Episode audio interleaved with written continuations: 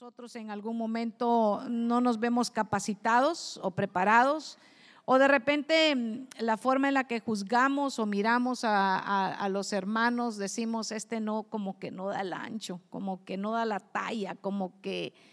Y, empezamos a, medir de una manera eh, humana y no espiritual. Y yo quiero que aún nosotros podamos eh, meditar en el capítulo 15 de Primera de Corintios y, está el apóstol Pablo en ese capítulo 15 está ah, enseñando a la iglesia, a los corintios, acerca de la, de la resurrección de los muertos. Mire, mire qué, qué tema tan, tan profundo el que, con el que está instruyendo a, la iglesia. Y, y en el verso 1 usted lee del capítulo 15 Dice, además os declaro, hermanos, el evangelio que os he predicado, el cual también recibisteis, el cual también en el que perseveran, les dice, por el cual asimismo se retienen la palabra que os he predicado. Sois salvos si no creísteis en vano. Está hablando, exhortando de que mantengan la palabra que les ha enseñado. Y está hablando de un tema tan profundo de la resurrección de los muertos. Y siguiendo en ese orden de, ideas en lo que está él instruyendo a la iglesia, llega al verso 10. Ponga, avance conmigo y, ponga sus ojitos en ese verso, en el verso 10. Mire, ah, desde el 9, léalo conmigo, porque yo soy el más pequeño de los apóstoles, que no soy digno y subraye digno, no es digno. El apóstol Pablo dice, yo no soy digno, fíjese, de ser llamado apóstol, porque perseguía la iglesia de Dios. Y el verso 10 dice, por la gracia de Dios, soy lo que soy y su gracia no ha sido en vano para conmigo. Antes he trabajado más que todos ellos, pero no yo, sino la gracia de Dios conmigo. Y, cuando el apóstol está enseñando a la iglesia, les está diciendo, les está instruyendo, les está hablando y les está, diciendo directamente cómo él ni siquiera se siente digno de, ser llamado apóstol por todo lo que él hizo, pero les recuerda que no es por mérito propio. Y, por ahí va el, el, orden de lo que yo quiero compartirle esta noche, de lo que Dios ha puesto en mi corazón, que no es por mérito propio, que nosotros somos salvos. Definitivamente el único mérito es que el Señor nos permitió creer, creer en que Él mismo pagó por nuestros pecados y nos dio salvación. El mensaje no ha cambiado, el mensaje sigue siendo central. Somos salvos por fe, somos salvos por la gracia en nuestro Señor Jesucristo. Cuando estaba Amén, gloria a Dios. Qué bueno que, usted es, asiente conmigo y, esté gozoso de que somos salvos por, por gracia. Y el apóstol, y el apóstol dice, yo no soy digno, nada. Y, y cuando vemos a través de todas las epístolas que el apóstol Pablo escribe, vemos todo lo que él podría haberse llenado de méritos y, decir a todos los eh, eh, lugares que había alcanzado en sus viajes misioneros y todas las cosas que había padecido por, por, predicar el Evangelio de Cristo. Mas, sin embargo, él nunca se apoyaba en eso. Siempre decía, yo soy lo que soy por la gracia de Dios. Y cuando tenemos que tener mucho cuidado porque hoy en día, cuando nosotros estamos eh, buscando a, las personas para que em, sirvan, de repente eh, queremos que desde que están bien tiernos en la fe, ya ellos eh, produzcan unos frutos que son de madurez, que solo se alcanzan con el tiempo y se van perfeccionando conforme el Señor va trabajando en ellos. Y si se dejan trabajar, porque, ¿verdad? La madurez se va, se va perfeccionando a medida que, Dios va trabajando y le vamos permitiendo al Señor trabajar en nuestras vidas. Dicho, dicho esto, quiero que esta, esta noche eh, me acompañe usted a Primera Era de Corintios, siempre en la epístola de, de Primera de Corintios, en el capítulo 1 y verso 26 al 31. Quiero que meditemos ahí, porque ahí vamos a encontrar, hermano, algunos que no de repente se miraban tan calificados y que de repente hasta algún momento fueron desechados, desechados, porque, porque eh, no maduraron en, la forma que deberían, porque tomaron decisiones eh, eh, equivocadas. Y, y por ahí estaba leyendo uno de los libros que dice que una decisión correcta, pero tardía, si se toma tarde, aún sigue siendo una, una decisión errada porque tomó demasiado tiempo para tomar la decisión. Y, estaba meditando y, observaba eh, de este que le quiero compartir en, esta tarde. Y está en Primera de Corintios, en el capítulo 1, capítulo 1, verso del 26 al 31. Pues dice aquí, ¿Lo tienes ahí? Pues mirad, hermanos, vuestra vocación, que no sois muchos sabios según la carne, ni muchos poderosos, ni muchos nobles. Ahí tiene tres, tres grupos. Eh, no hay muchos poderosos, no hay muchos sabios y no hay muchos nobles entre nosotros. Y lo ponen hasta el verso 31, hijitos, 26 al 31. Sino que lo necio del mundo escogió Dios para avergonzar a los sabios y lo débil del mundo escogió Dios para avergonzar a los fuertes. Mire qué, qué comparaciones y qué, qué, forma la que, la que Dios trabaja con nosotros. Avanza al siguiente verso. Y lo vil, se, se va poniendo más tremenda la cosa, porque dice, y lo vil y lo menospreciado escogió Dios y lo que no es para deshacer lo que es, a fin de que nadie se jacte en su presencia, en la presencia de quién? De Cristo, de Dios. A fin de que nadie se jacte en su presencia, sí, el veis, más por él estáis vosotros en Cristo Jesús, el cual nos ha sido hecho por Dios sabiduría, justificación, santificación y redención. ¿Por quién? Por Cristo. Ve cuando, cuando hablamos y decimos, vamos a ir a la congregación, voy a ir a ver a los redimidos. Hemos sido redimidos por Cristo y hemos sido justificados por Cristo. Y, y, la sabiduría que ahora nosotros tenemos no es nuestra, sino que es sabiduría espiritual que nos ha dado el Señor de lo alto. Y, está hablando, le está enseñando nuevamente el apóstol Pablo a la iglesia, les está diciendo cómo el Señor mismo es el que escoge y el Señor mismo es el que perfecciona, el que trabaja, el que desecha a los sabios y llama a los necios, el que desecha, fíjese, a los fuertes que creen que por sus propios méritos, o habilidades pueden avanzar y escoge a lo débil, a lo débil. Por eso eh, el apóstol está, eh, Pablo está hablando y está diciendo, es por gracia, es lo que Dios está haciendo en nosotros. Y yo quiero hablarle esta noche de un débil, de uno que, que al principio, hermano, cuando inició, cuando comenzó la carrera, porque cuántos sabemos que, que el, vivir en Cristo es una carrera y no es una carrera de velocidad. ¿Ha visto esa carrera de 100 metros? Sí, en las Olimpiadas, ¿verdad? Qué bonito. Ya termina ahí.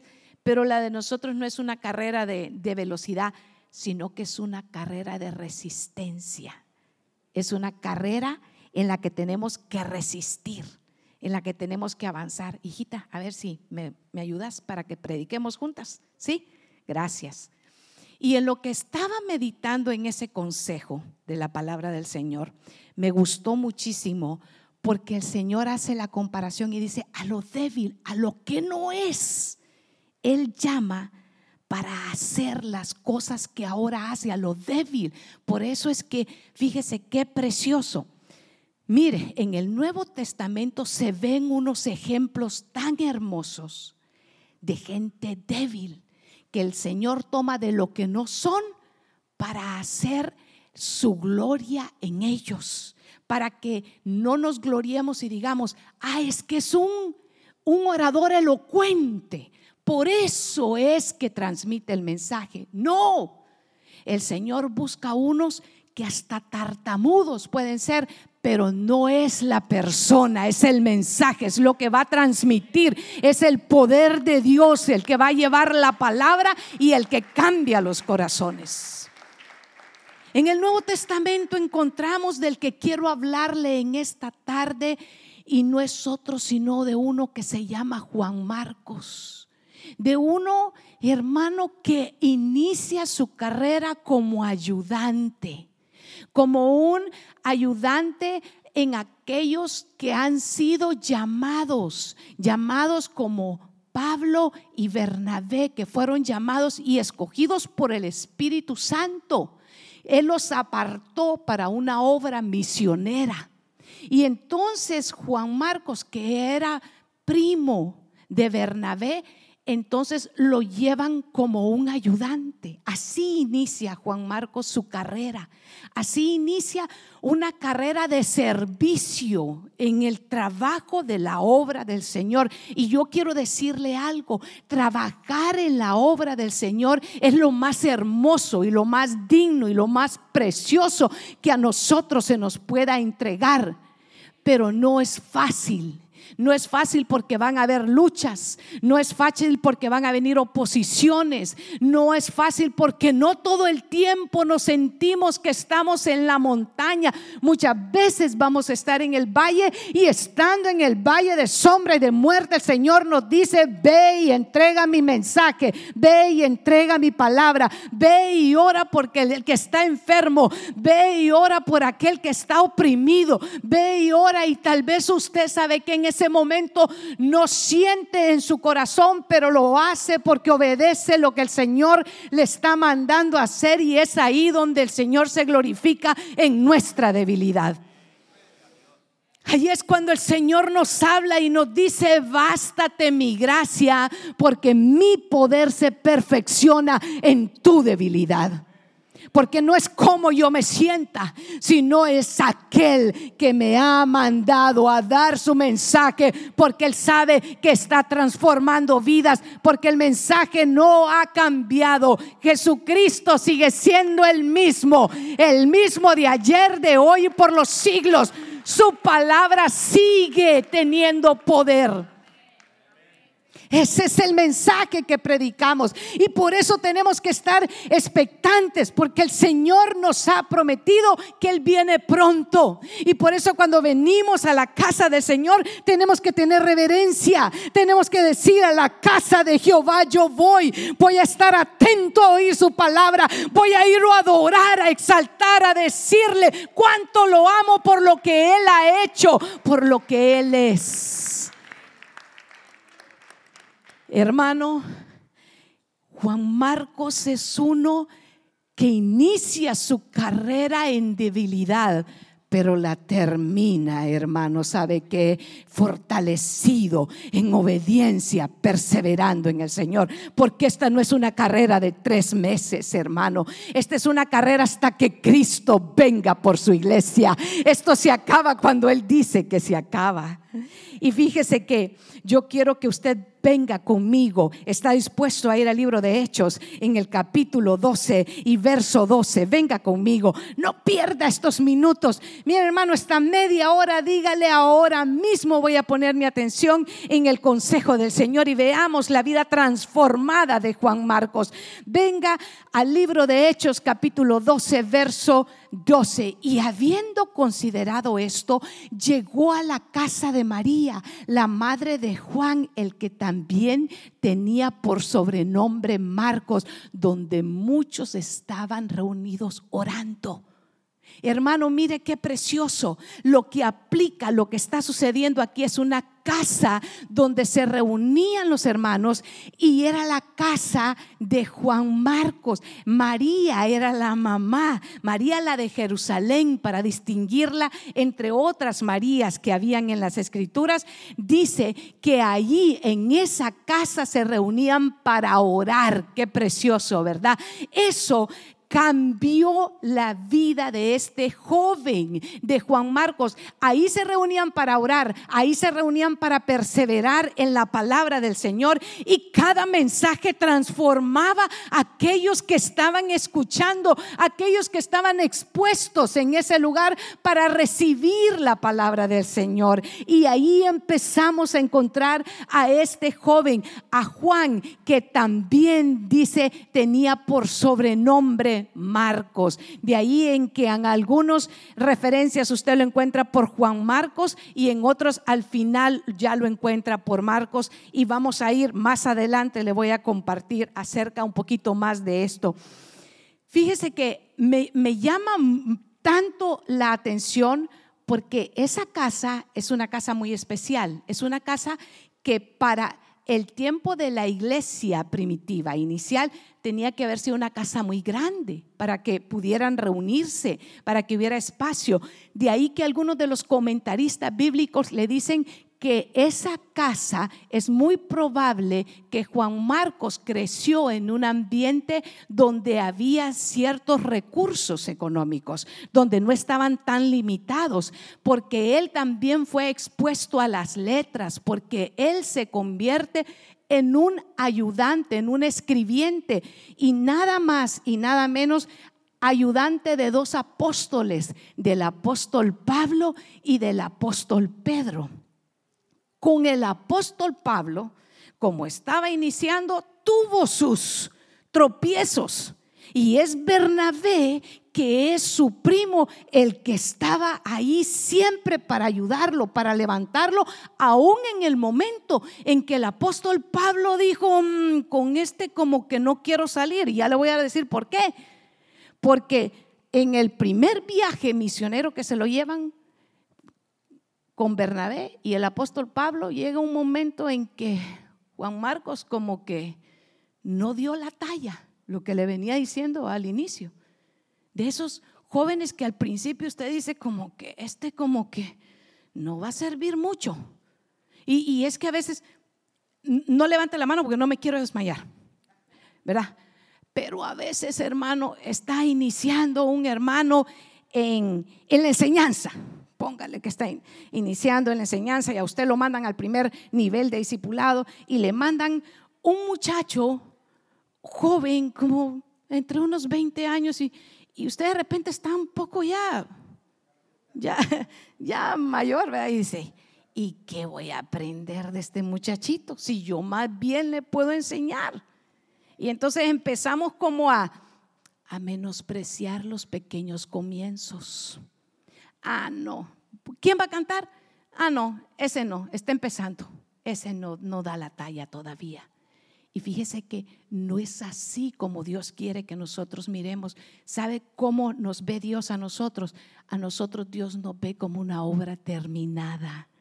Mire qué precioso lo que está diciendo el apóstol Pedro en Primera de Pedro, en capítulo 5, verso 13, acerca de Juan Marcos. Y, y ya lo voy a llevar a los tropiezos que tuvo en, el inicio, pero vea, vea la obra terminada. Mire, mire qué precioso, porque en, el, en Primera de Pedro, en capítulo 5, verso 13, mire cómo le dice el apóstol Pedro, la iglesia que está en Babilonia, elegida juntamente con vosotros, y Marcos, mi hijo, os saludan el apóstol Pedro consideraba a Juan Marcos como un hijo espiritual, pero no fue así siempre. Venga al libro de Hechos, capítulo 12, verso 25.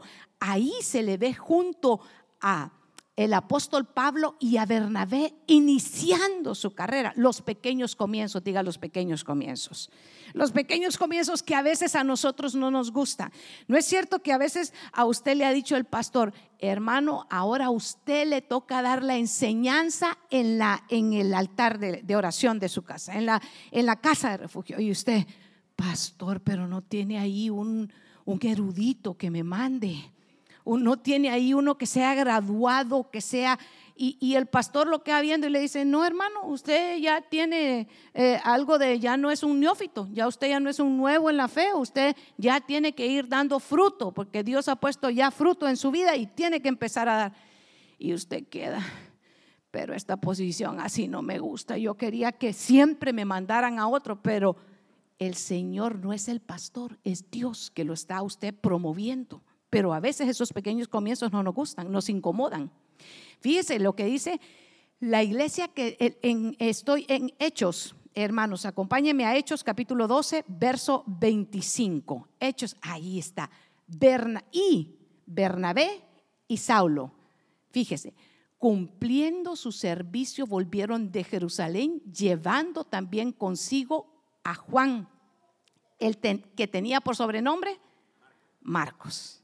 De ahí que se llama entonces Juan Marcos, ¿verdad? Entonces, eh, pone el verso 26, pero mire, mire usted, allí están Bernabé y Saulo llevando a Juan Marcos a cumplir las misiones misioneras con ellos. Vete al, al, al 13, Hechos 13, verso 5. Siga conmigo, no, no se pierda. Va a ver que vamos a puerto seguro. Hechos 13, verso 5. Ahí encontramos a Juan Marcos ayudando. Le dije que Juan Marcos era un ayudante. Inició ayudando a estos apóstoles. Mire, en Hechos, en el capítulo 13, verso 5, mire, los primeros comienzos de Juan Marcos no estuvieron exentos de situaciones y de problemas.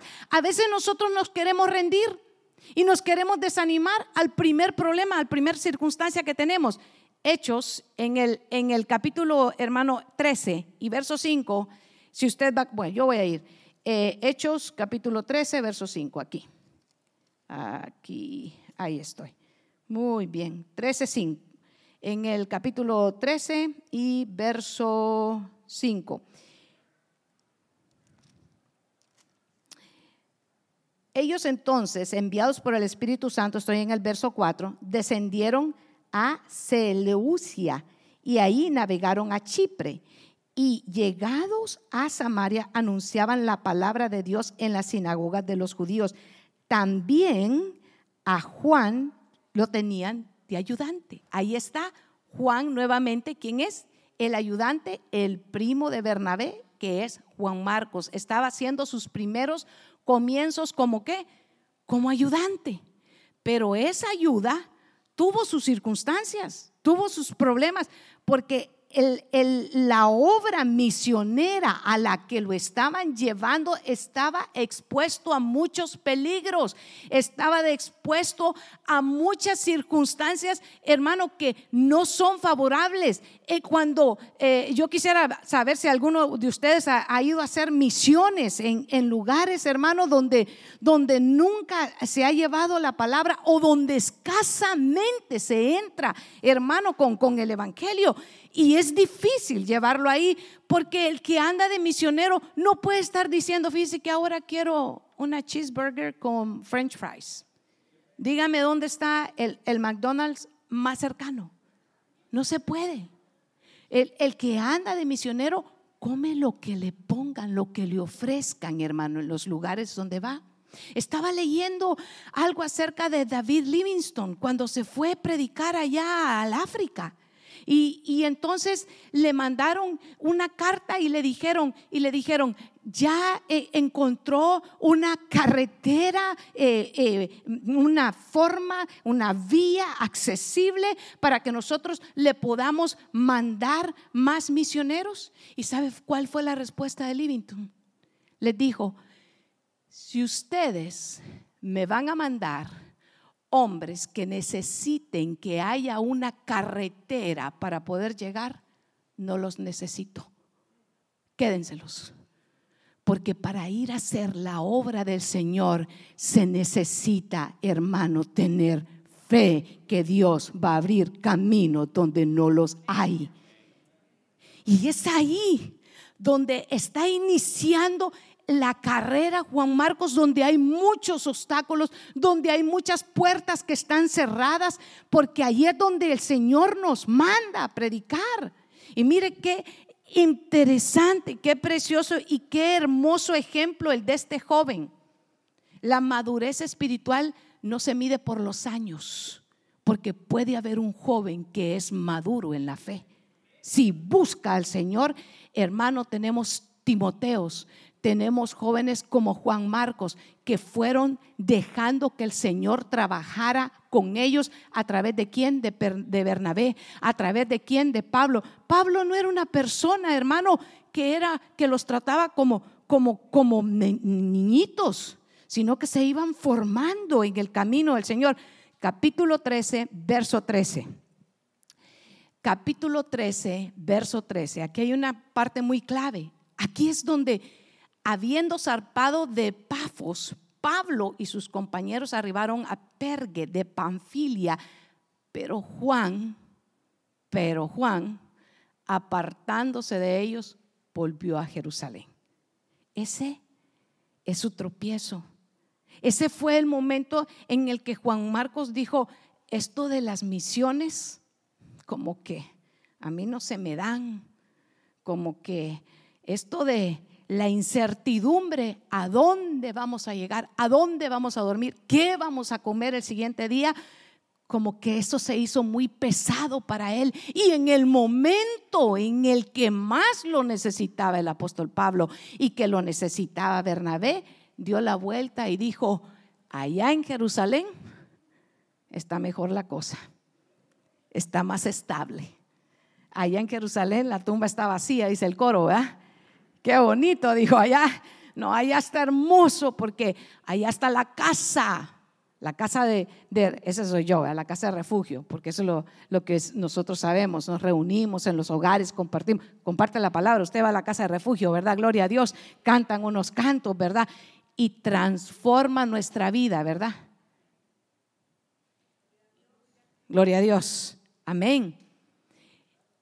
Juan Marcos se regresó Juan Marcos, dirían, si lo dijéramos en la jerga del ejército, dirían, desertó. En, en, el término aquí local dirían, y quit.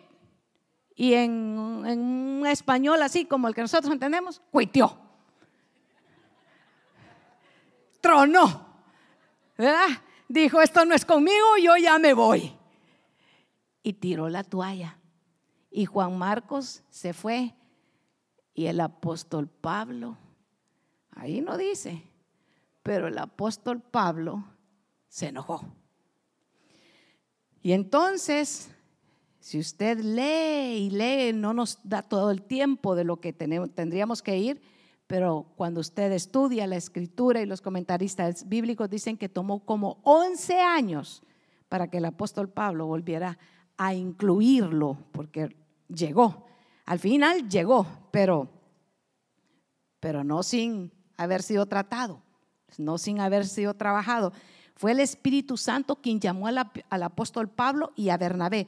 Pero recuerde que Bernabé era, eran familiares y entonces Bernabé sabe que eh, tenía un corazón, hermano, eh, siempre de estar levantando. Fue Bernabé también el que lleva al apóstol Pablo a Jerusalén cuando todos le huían, ¿se acuerda? Cuando todos decían, no, con Pablo como que no queremos nada, ya Ananías le había dicho al Señor, pero ese es de los que persigan a los cristianos. Y el Señor mismo le dice, pero instrumento escogido me es este. Y el Señor mismo le dice que Pablo iba a tener que sufrir también, recuerda, por la obra del Evangelio. Lo que pasa que ahora nos enseñan y nos dicen que en el Evangelio, hermano, venga Cristo y paró de sufrir. Hermano, en el Evangelio se viven circunstancias, se viven oposiciones, se viven burlas, pero tenemos que perseverar porque mayor es el que está con nosotros que el que está en el mundo, hermano. Vea usted que Pablo y Bernabé estaban trabajando juntos porque el, el, Espíritu Santo, diga conmigo, el Espíritu Santo, los llamó para que fueran juntos. Pero este retroceso de Juan Marcos creó una discordia entre dos hombres de Dios. A veces nosotros tenemos la percepción de que no es que es un hombre de Dios, es, no se enoja nunca. No funciona así. No funciona así, porque aún estamos en esta dimensión. Tóquese usted y va a ver que todavía hay parte de usted que es carne aunque oremos y oremos, ¿sabe qué? Pablo y Bernabé, dos hombres espirituales de Dios, se ocasiona hasta el punto en que tienen que trabajar por separado. Porque el apóstol Pablo elige a Silas y Bernabé elige a Juan Marcos. Porque el apóstol Pablo dijo, no, porque este ya nos dejó la primera vez. Y en el segundo viaje misionero no lo voy a llevar. Porque sabía el apóstol Pablo que era una obra en proceso. Estaba, Juan Marcos estaba siendo trabajado y es Bernabé el que lo toma y sigue trabajando con él. ¿Cuánto dan gloria a Dios por eso Bernabé, hermano? Gloria a Dios. Por eso Bernabé que no se rinden. ¿Cómo son los Bernabé del 2022? ¿Sabe cómo son? Hermano, no te he visto en el culto. ¿Dónde estás? ¿Sabes qué? decime, estás enfermo, voy a orar por ti. De repente el pastor no se ha dado cuenta. ¿Cómo has estado? Necesitas que te lleve a la iglesia. Esos son los Bernabés. Los que no te dan la espalda. Los que perseveran aunque vean tus pies de barro. Un Bernabé no es el que dice, ah, ya viste que enojado es, por eso le tiro el pelo, ya no vuelvo. No, un Bernabé es el que le levanta, el que le dice, mira, ¿sabes qué? ¿Sabes qué? Es tiempo de madurar, es tiempo de buscar, es tiempo de avanzar. Es que el Señor está trabajando con tu vida. Seguramente Dios tiene algo poderoso en tu vida. Camina, sigamos, porque Dios es al que nosotros servimos. A ti no te ha salvado hombre, a ti te ha salvado Cristo. Trabajar en la obra misionera no era cosa sencilla, pero en esos versos de, de, Segunda de Corintios, hermano, es poderoso ver cómo el Señor está trabajando en la vida de Bernabé. Hechos en el capítulo 15, versos 36 eh, al 41, cuando usted ha estado meditando conmigo en esa palabra, usted ve lo poderoso, hermano, lo poderoso que encontramos aquí en Hechos, en el capítulo 15. ¿Está conmigo? Me dice un fuerte amén cuando ya lo tenga. Y el verso 36, desacuerdo en torno de Juan Marcos. Así se titula ese pedacito. ¿Está conmigo en su Biblia? Trajo Biblia, gloria a Dios. Si no, un Bernabé que esté a la par suyo va a correr y le va a dar una Biblia. No un bibliazo, una Biblia. Después de algunos días, Pablo dijo a Bernabé, volvamos a dónde? A visitar a los hermanos en todas las ciudades que hemos anunciado la palabra del Señor para ver cómo están. O sea que el apóstol Pablo dijo, ya fuimos a sembrar el Evangelio, ahora hay que volver. Hay que volver. ¿Ha conocido esa gente que dice, no, a ese ya le prediqué, ya hay que ver a él, ya, ya es cosa de él? No, hay que insistir. Hay que insistirle. Mire, hermano, el verso 37. Y Bernabé quería llevarse consigo a Juan Marcos, el que tenía por sobrenombre Marcos. ¿Lo ve? Pero Pablo no le parecía bien llevar consigo al que se había apartado de ellos en Panfilia y no había ido con ellos a la obra. Ahí diga, está la cosa seria. Está el asunto serio porque Pablo se acordaba y dijo, no, este ya nos falló la primera vez, este nos va a volver a fallar. Y Bernabé que decía, no decía Bernabé, hay que llevarlo, hay que insistir, el Señor está haciendo la obra en él. Mire usted, y el verso 39, y hubo tal desacuerdo, porque usted dirá, no, la pastora es que está exagerando, ¿verdad? Pero miren la palabra lo que dice. Y hubo tal desacuerdo entre ellos. ¿Entre quiénes son ellos? Bernabé y el apóstol Pablo, que se separaron el uno del otro. Bernabé tomando a Marcos, mire, navegó a Chipre. Y Pablo escogiendo a Silas, salió encomendado por los hermanos a la gracia del Señor y pasó por Siria, Sicilia, mire, confirmando a las iglesias. Ahí había una situación y probablemente algunos se estarán pensando y estarán analizando, bueno, qué desacuerdo tan grande. El apóstol Pablo no dio pie atrás y dijo, no, con este no. pero avance conmigo. Y tengo una que otra pregunta para usted en este culto, así que póngase listo. Póngase listo. Espero que esté tomando nota. Pablo y Bernabé tuvieron el desacuerdo. Creo que no se debe de ser tan duro hasta este momento con, con Juan Marcos, porque era joven, estaba iniciando. ¿Y cuántos sabemos que cuando somos jóvenes a veces somos inmaduros? Los mayores estarán diciendo siempre, pastora. Es muy importante oír a Pablo y Bernabé que tienen el desacuerdo por la causa de Juan Marcos. ¿Cuál era el desacuerdo entre los dos? No eran las ciudades donde querían ir, aunque al final uno agarra para Chipre y otro agarra a confirmar las iglesias que ya habían sido establecidas, las iglesias que habían sido plantadas. Mire qué importante. Pero lo que sucede más adelante, mire qué interesante, 15, el mismo libro, de Hechos, siempre 15, pero el, el verso ahí 40, ahí se ve lo que, lo que sucede, para dónde agarra eh, cada uno. Pero ahora andate al libro de, a la epístola Filemón. Vete a la epístola de Filemón y vete a los versos 23 y 24. Filemón, versos 23 y versos 24. ¿Y por qué capítulo no, pastora? Porque, ¿cuántos capítulos tiene? Entonces estoy buscando el verso 23 y el verso 24 de la epístola a quién? A Filemón.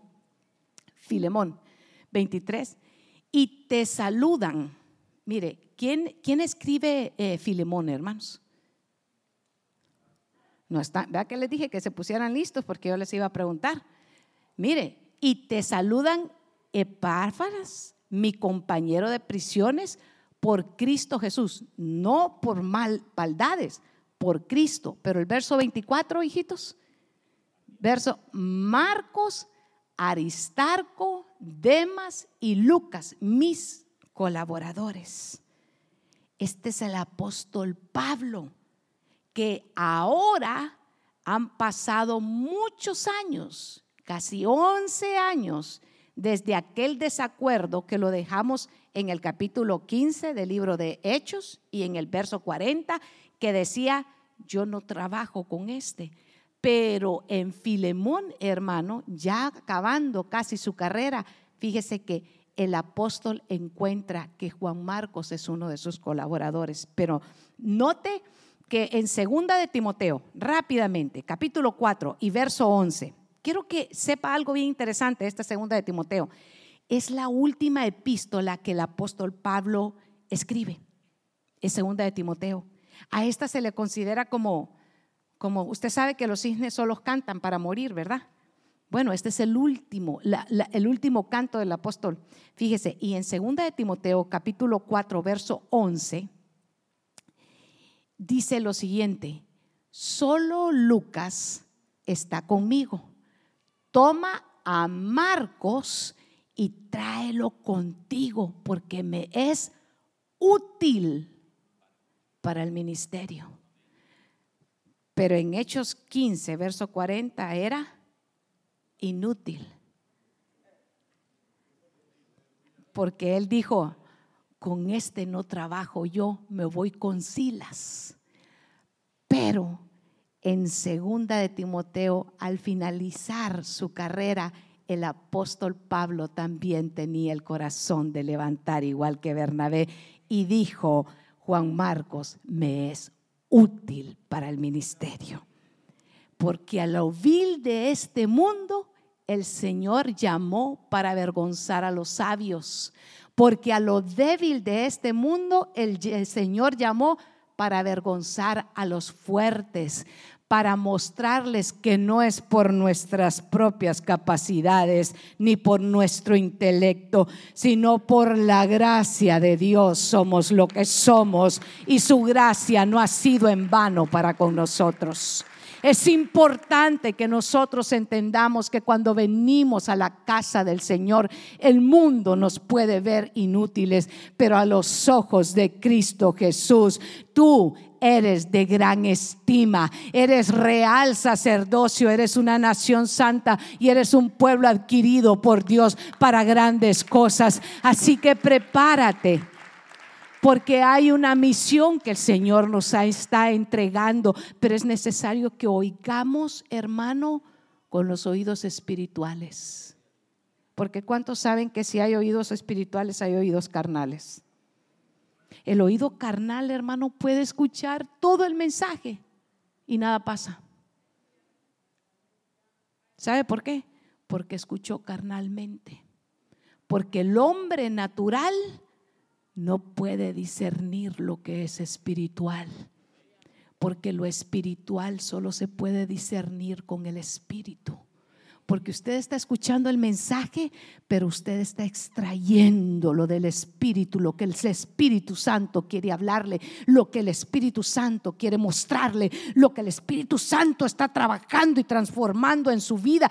Por eso nosotros tenemos que orar al Señor para que cuando seamos expuestos a la palabra del Señor, no llegue a nuestro intelecto nada más, sino que llegue a nuestro corazón y produzca el fruto por el cual el Señor está mandando esa palabra y transforme nuestra vida y sabe que aún más rompa todo yugo que nos está atando a vivir en una mente natural. Oídos espirituales, ojos espirituales, porque Dios sigue obrando milagros. Lo que no es, el Señor lo llama para mostrar su grandeza y decir de lo que ustedes ven desechado, de lo que ustedes creen que no sirve para nada, de lo que ustedes dicen, este joven no va a dar nada. El Señor lo toma en sus manos y transforma y pule nuestras vidas y convierte, ¿sabe qué? Aquellas cosas que no son y empiezan a funcionar y a trabajar y a hacer grandes cosas, pero por el Dios al que servimos. Juan Marcos es un claro ejemplo de alguien que usted dice no va a funcionar a los ojos naturales, pero sí para nuestro Dios. Vea usted esta pregunta sencilla que le voy a hacer. ¿Cuántos escritores Dios utilizó en el Nuevo Testamento para escribir los 27 libros del Nuevo Testamento? Deme un número le dije que se preparara, ¿verdad? De los 27, ¿cuántos, cree, ¿cuántos autores cree que son? Veámoslos. Siete, por ahí escuché un número siete. Mateo, Evangelio de Mateo, diga uno. Lucas, Evangelio de Lucas y Hechos. ¿Cuántos van? Dos. Juan, escribió el Evangelio de Juan primera, segunda, tercera de Juan, más Apocalipsis. ¿Cuántos escritores van? No pierda el hilo. Vamos a utilizar bien esas matemáticas esta noche. Pablo escribe Romanos, primera, segunda de Corintios, Gálatas, Efesios, Filipenses, Colosenses, primera, segunda de Tesalonicenses, escribe primera de Timoteo, segunda de Timoteo, Tito, Filemón y a lo mejor que Hebreos también, ¿verdad? Aunque eso ya me van a, me van a discutir, ¿verdad? Santiago, Pedro escribe, Santiago escribe la epístola a los Santiagos, a Santiago. Pedro escribe primera y segunda de Pedro, ¿cierto? Judas escribe qué? Judas. ¿Y ahí van cuántos? ¿Y a quién dejé afuera a propósito? A Marcos. A Marcos que escribe nada más y nada menos que el Evangelio de qué? De Marcos. Mire qué tremendo. Dios usó al que, ¿qué dijimos que había hecho? Desertó. ¿Qué me dijeron otra palabra? Allá se están riendo, ¿verdad? Ustedes, ustedes se están riendo de las mismas palabras que ustedes me dijeron que había pasado con Marcos. Pero mire a dónde el Señor llevó a aquel que no era útil en Hechos 15, verso 40, pero era útil para el Evangelio de Cristo Jesús. ¿No se alegra usted que Dios, en las manos de Dios, nosotros somos útiles para Él. Ahora la pregunta es, ¿a dónde te ha llamado el Señor a servir? ¿A dónde el Señor te ha dado el privilegio de servir? ¿A dónde tú estás diciéndole, Señor, aquí está mi vida? Muchos dirán, bueno, yo solamente soy un maestro de escuela dominical, solamente, solamente es un gran privilegio, hermanos, enseñar la palabra del Señor. No importa a la edad que sea, es digno, es honroso, es poderoso, hermano. ¿Qué estás haciendo con el don que Dios te ha llamado a dar? No, yo pues eh, solamente abro mi casa para que, que prediquen la palabra de Dios. Mire lo que pasó con María, la de Jerusalén que era madre de Juan Marcos. Mire a dónde llegó porque nunca retrocedió. Nunca dijo, es que no estoy demasiado ocupado. No, es que ahora no puedo. Definitivamente esto no es para mí. ¿Cuántas excusas, hermano? A veces porque estamos desbordados de bendiciones y a veces porque estamos muy limitados. Mire qué interesante. Marcos, Dios usó para escribir el Evangelio de Marcos en el Nuevo Testamento. Y Marcos es el escrito más reciente, es el primer evangelio que se escribe según, según estos eh, historiadores, son los que dicen que es el primero de todos los evangelios, o sea, se recopilan los datos más recientes de entre los, de los eh, evangelios. Hermano, qué poderoso es que nosotros, ¿sabe qué? Veamos a nuestro hermano. Eh, yo no quiero que usted empiece a medir al que tiene a la par, porque ese, el que mide es el Señor. Pero que usted, ¿sabe que Empiece a meditar en su corazón qué es, dónde yo estoy sirviendo, cuánto hace que he parado, en qué me he estorbado porque el Señor que te llamó no es el que te ha fallado. Si hay una circunstancia, dice que si hemos pecado, abogado tenemos para con el Padre, a Jesucristo, el justo. Entonces, ¿cómo el Señor nos justificó? Por su gracia. ¿Cómo el Señor nos santificó? Por su gracia y su misericordia. Porque por la gracia del Señor, dijo el apóstol, yo soy lo que soy. No es por méritos propios, pero por esa salvación tan grande, hermano, por lo que Jesús hizo en la cruz, usted valora, usted ama y se deleita en los privilegios que Dios le ha dado a usted hacer. Mano Espíritu, ¿me permites dar un testimonio de tu vida? ¿Me permites? El pastor el, el otro día lo escuché hablar con este siervo y le dijo, hermano, ¿sabes qué?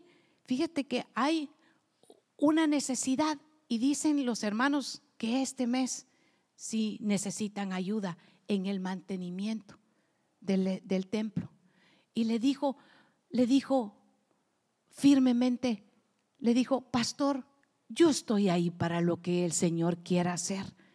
Para mí, le dijo, es un gusto, es un gozo hacerlo.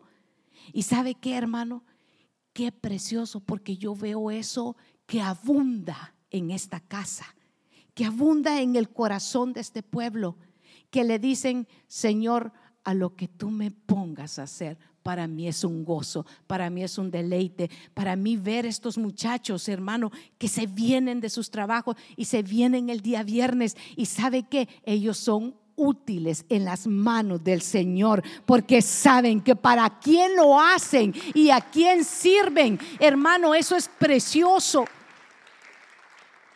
Un precioso hermano es ver alguien que de repente tropezó, se retrocedió, no dio lo que tenía que dar, pero ¿sabe que no veo en Juan Marcos? Que se rindió. Porque lo veo hasta el final. sirviendo con el apóstol Pedro, sirviendo con el apóstol Pablo, sirviendo hermano con Bernabé. Y él dijo, no me voy a rendir. He tenido errores, los reconoció y sabe que se levantó y le dijo, Señor, por tu gracia, lo que me has llamado también lo voy a terminar, porque la obra que el Señor comienza, Él también la perfecciona. Y eso es algo que Iglesia, es algo que tiene que estar en nuestros corazones. ¿Dónde, dónde han estado nuestros tropiezos? Es el Señor, es Dios el que te va a fortalecer para seguir adelante. No te detengas, porque en las manos de Dios somos gente útil, útil para predicar su palabra, porque el mensaje no puede, hermano, cambiar. El mensaje sigue siendo Jesucristo, el que nos salvó, el que nos redimió, Jesucristo, el que viene pronto por su iglesia, Jesucristo, el que ha dado su sangre para salvarnos a usted y a mí. ¿Cómo no vamos a servirle? Hermano, tengo más de 25 años de servir al Señor. Y quiero, le digo, hermano, para mí es un privilegio poderle servir hasta que el Señor me dé vida, si es que Él no viene antes por nosotros. Pero no nos detengamos. No le puedo decir que todos los días que he estado sirviendo al Señor no he tenido problemas o no he tenido tropiezos, o no ha habido alguien que me haya hecho tropezar.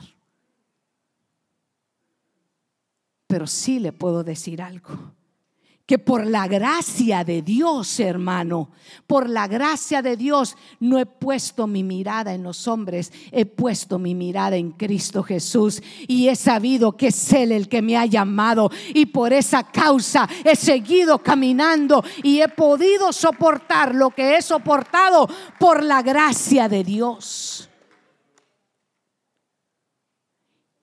Iglesia, somos útiles no te rindas, camina, no menosprecies los primeros comienzos.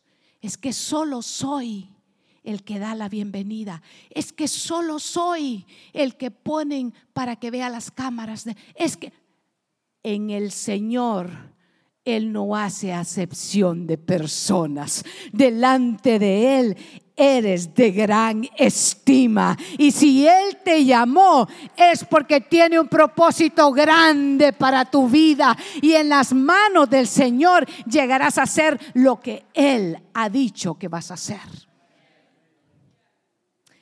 Pasen los hermanos de coro.